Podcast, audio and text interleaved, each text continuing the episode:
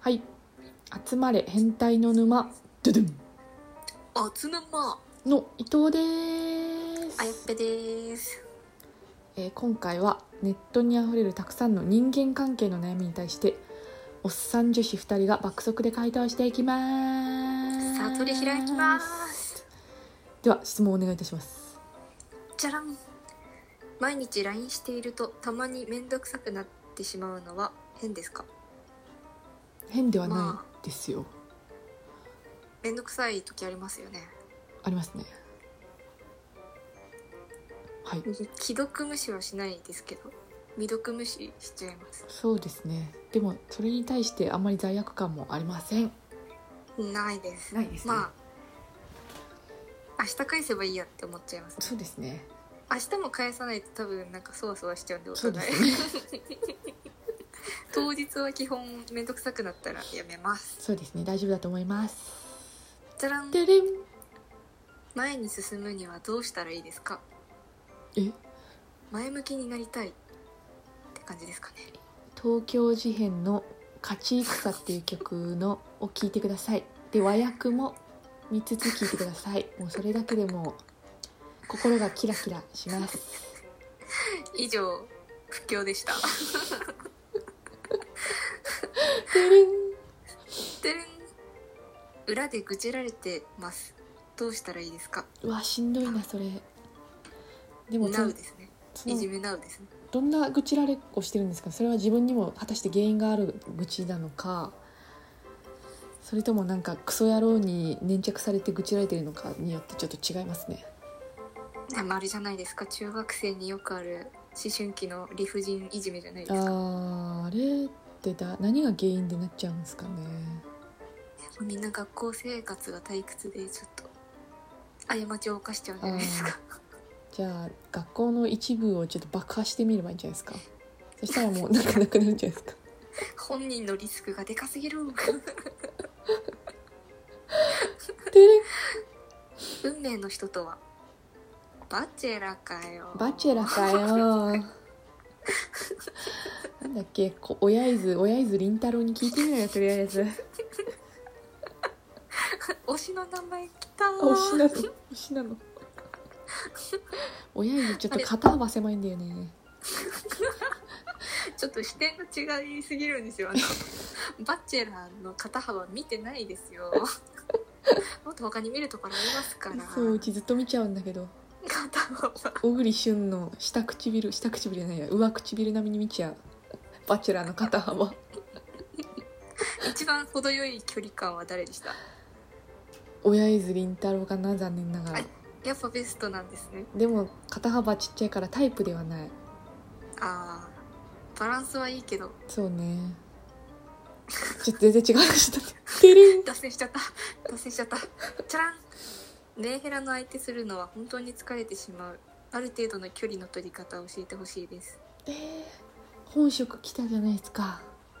まああの「キュウソネコカミ」っていうバンドの出た「ーメンヘラちゃん」って曲を彼女に聴かせると多分程よい距離を取りやすくなると思いまえすよやー、そうなんだちょっとうちも聞いてみようっぱえあの曲めちゃめちゃ面白いですし多えー分メンヘラって自覚してない人が聴いたら「ああれ?」みたいなえー、そうなんだ「あれ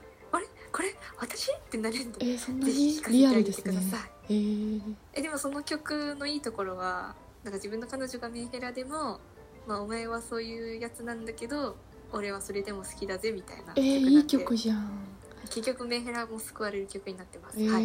い今回ななんんでか程よい程よい曲です今回曲紹介が結構挟まれてきます ね不況以が上不況でしたてれんじゃらん友達から嫌われちゃう人ってどんな人大喜利かな、から嫌われちゃう人ちょっとすぐ大喜利に持ってっちゃいそうになっちゃうえー、なんだろうマウント取ってくるような人でもマウント先輩とは仲良し です、ですマウント取ってくる先輩といるんですけど仲良しですみんなと仲良く大人平に和に生きていきましょう、皆さん大人になったんだと思い ます。てじれゃんらん人への頼り方と甘え方が分かりません誰か教えてくださいああ、私も聞きたいです。それ。うーん甘え方はキュルンってすればいいんだろうけど谷間見せて頼り方はなんだろうちょっと安易なんですよね その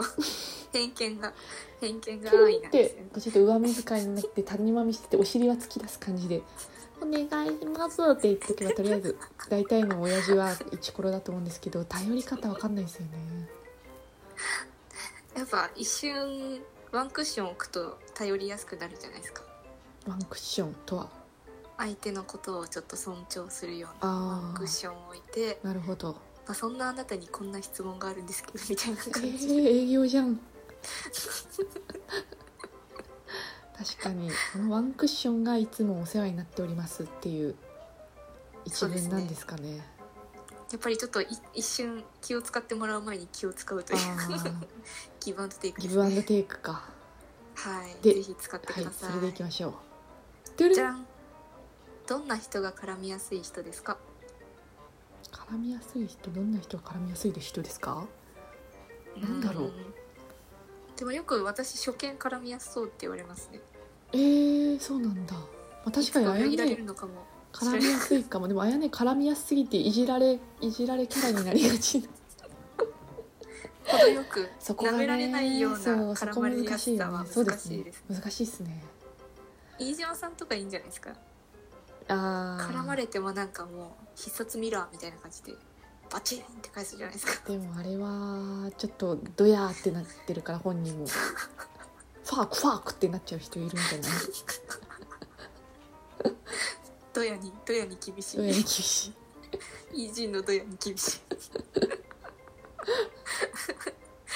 そうですね絡まれやすすぎてもちょっといじられちゃうんでプライドが高めな方はちょっと普通の方がいいかもしれないそうですねじゃてられんん